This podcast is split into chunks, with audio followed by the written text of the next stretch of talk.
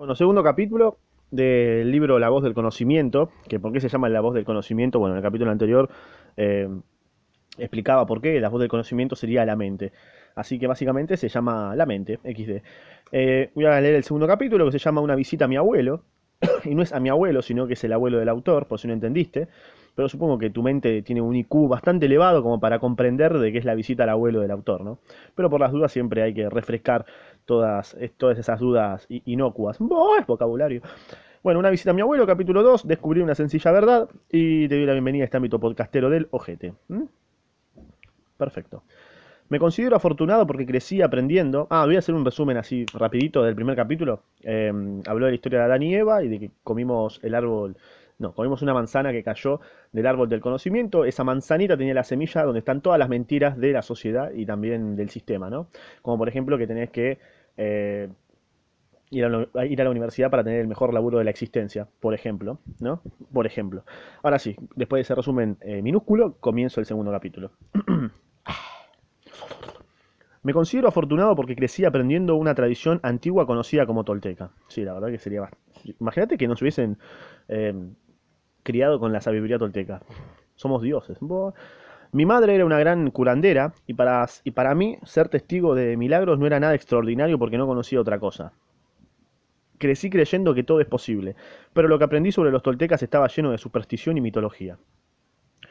Recuerdo haber visto supersticiones por todas partes y de adolescente empecé a rebelarme contra todas las mentiras que provienen de esta tradición. Aprendí a desafiarlo todo hasta que determinadas experiencias me abrieron los ojos a la verdad. Entonces supe que lo que había aprendido de los viejos toltecas ya no era una teoría. Lo supe, pero no fui capaz de expresarlo con palabras. En este libro quiero explicarte algunas de las experiencias que cambiaron mi punto de vista por completo. Con cada experiencia comprendí algo que siempre había sido obvio, pero yo nunca había visto antes. Quizás el modo en que voy a explicarte estas historias no sea exactamente tal y como sucedieron, pero es tal y como yo las percibo e intento explicármelas a mí mismo. Bien. Te banco, Miguel. Tal vez tú hayas experimentado momentos similares en los que comprendiste, y al igual que yo, que la mayor parte de lo que creemos no es la verdad. Siempre nos llegan oportunidades para percibir la verdad y mi vida ha estado llena de ellas. Dejé pasar muchas de estas oportunidades, pero otras abrieron mis ojos espirituales y posibilitaron la transformación de mi vida. Una de esas, oportunidades se me presentó al hacer una visita a mi abuelo cuando era un estudiante adolescente. Bien. Mi abuelo era lo que se denominaba un viejo nahual, que es como un chamán. Excelente. Tenía cerca de 90 años y la gente solía visitarlo solo para aprender, solo para estar cerca de él. Nunca le preguntaban cómo estaban. ¿Vos te imaginas? Mi abuelo, no me, mi abuelo me había estado enseñando desde que era un niño y trabajé durante toda mi juventud a fin de ser lo bastante bueno para merecer su respeto. Bien, bien, esta era una época en la que yo pretendía ser un intelectual y quería impresionar a mi abuelo con mis opiniones sobre todo lo que estaba aprendiendo en en la escuela. Estaba listo para demostrarle a la persona que más había influido en mi vida cuán inteligente era. Buena suerte. Fui a casa de mi abuelo y me recibió como siempre, con una gran sonrisa, con un amor inmenso. Empecé a explicarle mi punto de vista sobre todas las injusticias en el mundo, sobre la pobreza, sobre la violencia, sobre el conflicto entre el bien y lo que yo llamaba entonces el mal. Mi abuelo tenía mucha paciencia, y si imagínate, está rompiendo las pelotas a tu nieto ahí con eh, la pobreza a esto, la pobreza a lo otro, eh, eh, esto también, esto está mal, es la pobreza, y sí, es que la violencia, ¿viste? Cerra el orto. ¿Quiere tu abuelo? Da un abrazo, XD. Mi, abuela tenía mucha, mi abuelo tenía mucha paciencia y escuchaba con mucha atención todo lo que decía, y si no le quedaba otra. Esto me animó a hablar todavía más, solo para impresionarlo. En un momento determinado vi una pequeña sonrisa en su rostro. ¡Ay! Sabía que iba a pasar algo. No lo estaba impresionando en absoluto. Pensé, oh, se está burlando de mí. Advirtió mi reacción y me miró directamente a los ojos. Bueno, Miguel, eh, has aprendido unas teorías muy buenas, pero son solo teorías. Todo lo que me has explicado no es, más que una, no es más que una historia. Eso no significa que sea la verdad. Tomá, te la mandó al ángulo tu abuelo, ¿viste? Esto me hizo sentir un poco mal, por supuesto. De inmediato me lo tomé como algo personal. Sí, creo que como todos, ¿no? Ya tu abuelo te dice eso, es como que, ¿qué me decís la concha de tu madre? Y es como que obviamente vas a decir, entendeme, XD. De inmediato me lo tomé como algo personal e intenté defender mi punto de vista. Pero era demasiado tarde porque entonces mi abuelo empezó a hablar. Me miró con una gran sonrisa y dijo, dijo lo siguiente. Dale, bro, hace zoom. Gracias. ¿Sabes? En todo el mundo la mayor parte de la gente cree que existe un gran conflicto entre el bien y el mal. Bueno, Esto no es verdad. Es cierto que existe un conflicto, pero este solo existe en la mente humana, no en el universo. No es verdad para las plantas ni para los animales, no es verdad para las estrellas ni para los árboles y tampoco para el resto de la naturaleza. Solo es verdad para los seres humanos, y el conflicto que existe en la mente humana no es realmente entre el bien y el mal. El verdadero conflicto está en nuestra mente. Eh, el verdadero conflicto en nuestra mente se produce entre la verdad y lo que no es verdad, entre la verdad y las mentiras. El bien y el mal son el resultado de ese conflicto. Así que el resultado de creer en la verdad es la bondad, el amor, la felicidad. Cuando vives tu vida en la verdad, te sientes bien y tu vida es maravillosa. el resultado de creer en las mentiras y defenderlas origina lo que tú llamas el mal, el fanatismo. Creer en las mentiras origina toda la injusticia, toda la violencia y el abuso, todo el sufrimiento, no solo en la sociedad, sino también en los individuos.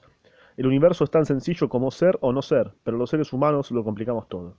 Imagínate que tu abuelo te diga esto, boludo. Agarra un orgasmo cerebral, boludo. ¿Tu abuelo te dice esto? Pero tenés el mejor abuelo del mundo, boludo. Mmm, lo que me explicó mi abuelo tenía lógica y lo comprendí, pero no lo creí. Un boludo. Perdón, Miguel, te quiero igual, eh.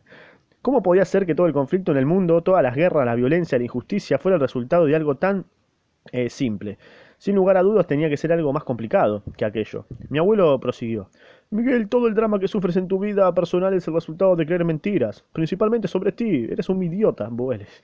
Y la primera mentira que crees es que no eres. No eres tal como deberías ser. No eres lo bastante bueno. No eres perfecto. Nacemos perfectos, crecemos perfectos y nos moriremos perfectos porque solo existe la perfección. Pero la gran mentira es que no eres perfecto, que nadie es perfecto. De modo que empiezas a buscar una imagen de la perfección que nunca podrás alcanzar. Nunca alcanzarás de ese modo la perfección porque esa imagen es falsa, es una mentira. Pero inviertes tu fe en esa mentira y después construyes una estructura completa de mentiras para sostenerla. Paréntesis. Como dijo el principito, cuando crece tu baobab, después es muy difícil eh, romper las raíces, ¿no? Entonces, cuando ya tenemos ideas, ya, que nacemos con mentiras, eh, después el resto de la estructura del árbol, el resto del baobab, del baobab es una mentira. Tenés que arrancar las raíces y es complicado, porque tenés que excavar, excavar y es un gran gasto de energía, ¿no? Ese fue como la relación entre el principito y este libro. Continúo con la programación. Nunca alcanzarás de ese modo la perfección porque esa imagen es falsa. Es una mentira, pero inviertes tu fe en esa mentira y después construyes una estructura completa de mentiras para sostenerla. En ese, en ese momento no me di cuenta de que mi abuelo me había brindado una gran oportunidad. Algo tan sencillo como cobrar conciencia de que todo el drama de mi vida, todo el sufrimiento de mi vida se producía porque creía en mentiras. Aunque quería creer lo que mi abuelo me decía, solo conseguí fingirlo. Era algo tan lógico que le dije, oh sí, abuelo, tienes razón, estoy de acuerdo contigo, pero estaba mintiendo. Había demasiadas mentiras en mi cabeza para aceptar algo tan sencillo como la verdad. Entonces mi abuelo me miró con mucha bondad y me respondió, Miguel, veo que estás haciendo un gran esfuerzo para impresionarme, para demostrarme que eres lo, bastante bueno para mí, y la verdad que sientes la necesidad de hacer esto porque no eres bastante bueno para ti mismo. Uf, se, se la replicaba. Ay, ahí me pilló. No supe por qué, pero me sentí como si me hubiese pillado en una mentira. Nunca me había dado cuenta de que mi abuelo conocía mis inseguridades, la manera en que me juzgaba a mí mismo y cómo me rechazaba la culpa y la vergüenza que sentía. ¿Cómo sabía que estaba fingiendo ser lo que no era? mi abuelo me sonrió de nuevo mientras me dijo, Miguel, todo lo que has aprendido en la escuela, todo lo que sabes sobre la vida, es solo conocimiento. ¿Cómo puedes saber si lo que crees sobre ti mismo es la verdad? En ese momento reaccioné y contesté, Claro que conozco la verdad sobre mí mismo. Vivo conmigo cada día. O sea, sé lo que soy. Mi abuelo se cagó de risa con ganas ante mi respuesta y me dijo lo siguiente. La verdad es que no tienes ni idea de lo que realmente eres, pero sabes lo que no eres. Uh, amigo, se la clavó al ángulo allá, ¿eh? De, chilena se la clavó al ángulo. No tienes idea de lo, de lo que eres, pero sabes lo que no eres. Dame un abrazo, abuelo. Has estado practicando lo que no eres durante tanto tiempo que realmente tú crees que tu imagen es lo que eres. Has invertido tu fe en todas esas mentiras que te crees sobre ti mismo. Es una historia, pero no es la verdad. Miguel, lo que te hace poderoso es tu fe. La fe es el poder de la creación que tenemos sobre todos los seres humanos, y no tiene nada que ver con la religión. La fe es el resultado de un acuerdo. Cuando estás de acuerdo en creer en algo sin dudarlo, empleas tu fe.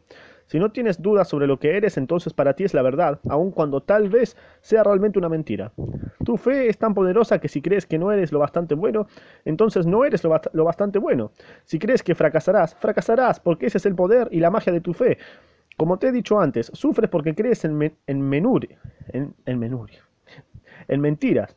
Es así de sencillo. La humanidad es como es, es, como es porque colectivamente creemos en muchas mentiras. Los seres humanos hemos cargado con esas mentiras durante miles de años y reaccionamos ante ellas con odio, con enfado, con violencia, pero no son más que mentiras. Yo me estaba preguntando entonces, ¿no? ¿Cómo podemos conocer la verdad? Desde mi humilde opinión es imposible, creo. Antes de darme tiempo a hacer la pregunta en voz alta, mi abuelo la contestó. Ah, bueno, capo, ya sabía todo, ¿viste? La tenía ratada, pero tu abuelo que es, boludo, científico de la NASA. Ah, era un chamán, cierto, era un chamán, qué pelotudo. ¿Ves que Gonzalo cerró el orto? Era un chamán, sí, claro, está bien. Ahí tiene todo sentido. Y eso que lo aclaró, ¿eh? La verdad necesita ser experimentada, le dijo el abuelo, ¿no? Los seres humanos tenemos la necesidad de, de, de, explicar, de expresar lo que percibimos, pero cuando experimentamos la verdad no existen palabras para describirla. Quien quiera que, pro que proclame esta es la verdad está mintiendo, incluso sin saberlo. Podemos percibir la verdad con nuestros sentimientos, pero tan pronto como intentamos describirla con palabras, la distorsionamos y deja de ser la verdad. Es como, paréntesis de nuevo, es como que quiere... La verdad se siente entonces, no se, no se explica, no se describe, no se caracteriza, no se clasifica, y no es un examen de la facultad. Bueno, la tenía con la facultad, chaval. Tengo un rencor acá con, con la facultad, un rechazo, le quiere escupir, ¿viste? Eh, bueno, continúo.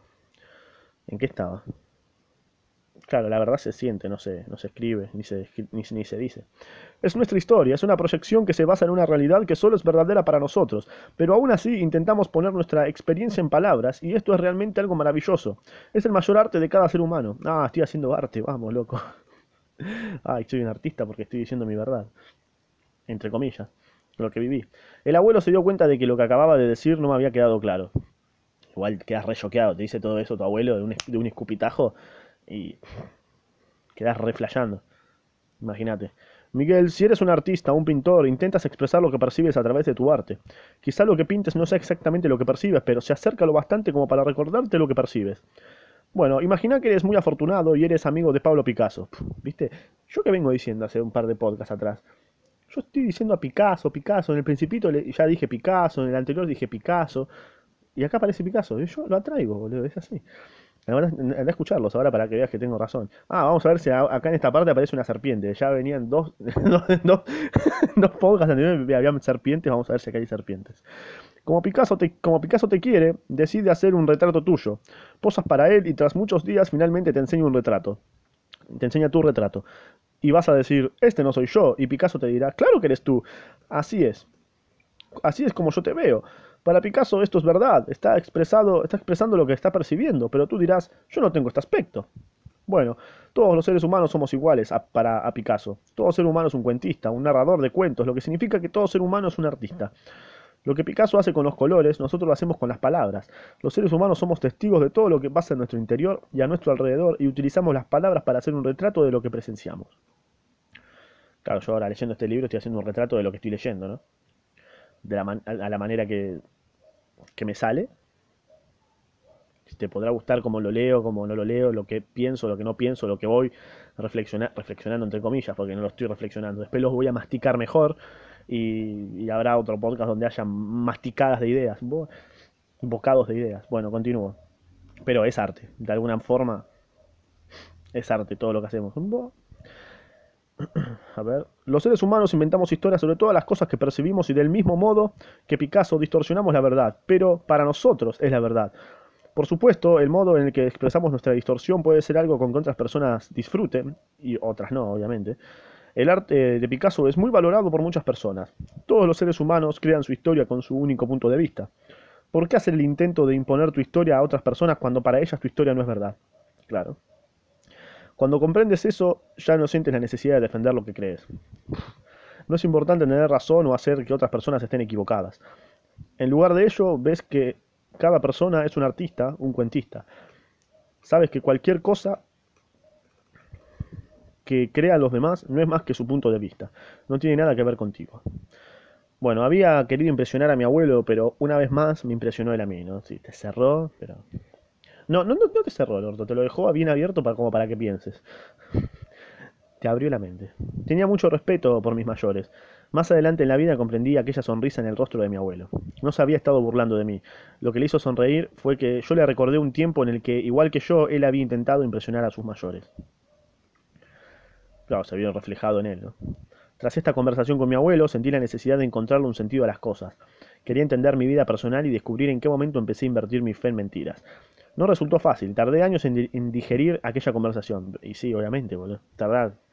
A veces yo cuando charlo con un amigo sobre temas así, capaz él me dice algo, así re estúpido, ¿no? Un- una idea re que pasó, y después yo me quedo en mi casa 3 4 días pensando en eso, y la mastico, y después le digo, che, ¿sabés que esta idea estuvo muy buena? Y él me dice, y ni, ni me acordaba, me dice, como que yo ni me acuerdo. Y bueno, es, siempre hay que masticar las, las ideas, que a, veces, ni te das cuenta. Si estás escuchando esto, me tenés que mandar un mensaje. Sí, a vos, que a mi amigo. No resultó fácil, tardé años en digerir aquella conversación. Verme en el momento presente, ver lo que creía, no era ni tan obvio ni tan fácil de abandonar. Pero quería respuestas porque así es mi naturaleza. Necesitaba saber y mi único punto de referencia eran mis recuerdos. Bueno, y ahora te da unos puntos para reflexionar, que es más o menos un resumen de lo que fue este capítulo, que existe un conflicto en la mente humana entre la verdad y lo que no es verdad, entre la verdad y las mentiras. No sé si leer esto realmente, porque son puntos para reflexionar, cosa que ya leímos, pero bueno, sí, lo voy a, lo voy a leer, ¿no? Capaz hay alguien que le interesa. Eh, existe un conflicto entre la mente humana de la verdad y lo que no es verdad, entre la verdad y las mentiras. El resultado de creer en la verdad es la bondad, el amor, la felicidad. El resultado de creer y de defender las mentiras es la injusticia y el sufrimiento, y no solo en la sociedad, sino también en los individuos. Todo el drama que sufrimos los seres humanos es el resultado de creer en mentiras, principalmente sobre nosotros mismos. La primera mentira que creemos es que es no soy y no soy como debería ser, no soy perfecto. La verdad es que todo ser humano ha nacido perfecto porque solo existe la perfección. Los seres humanos no tenemos ni idea de lo que realmente somos, pero sabemos... Claro, el, el punto anterior es como que, claro, no, no existe lo perfecto. Ya sos imperfecto y... O sea, tu imperfección es la perfección. Es eso. La imperfección que te, que te pintan, que te pinta la sociedad es la perfección tuya, ya está. Aceptala, papá. Bueno, los seres humanos no tenemos ni idea de lo que realmente somos, pero sabemos lo que no somos. Esa parte me parece, creo que ni hace falta explicarla, ¿no? Es, buenarda. Creamos una imagen de perfección, de una historia sobre lo que deberíamos ser y empezamos a buscar una falsa imagen. La imagen es una mentira, pero invertimos nuestra fe en ella. Después construimos toda una estructura de mentiras para sostenerla y mi perra está a punto de ladrar. No, esa fe, gracias a Dios. Bueno, la fe es una fuerza poderosa en los seres humanos y si depositamos nuestra fe en una mentira, esa mentira se convierte en verdad para nosotros. Si creemos que no somos lo bastante buenos, entonces así se va, así se, se hará. No somos lo bastante buenos. Si creemos que fracasaremos, lo haremos, porque ese es el poder y la magia de nuestra fe. Ahí no sé, qué sé yo. Yo puedo creer que voy a ser el mejor del mundo, pero de ahí a que lo sea, no sé, no. Eso de. vos, vos tenés que atraer las cosas con tus palabras. Mm, No, no creo mucho en eso. Me parece raro. Pero bueno. Los seres humanos podemos percibir la verdad con nuestros sentimientos, pero cuando intentamos describir la verdad, solo somos capaces de explicar una historia que distorsionamos con nuestra palabra. La historia puede ser verdadera para nosotros, pero eso no significa que sea verdad para alguien más. Todos los seres humanos somos unos cuentistas que tenemos un punto de vista propio. Cuando comprendemos esto, dejamos de sentir la necesidad de imponer nuestra historia a los demás o de defender lo que creemos. En lugar de ello, consideramos que todos somos unos artistas con el derecho a crear nuestro propio arte. Bueno, ahí terminó el segundo capítulo.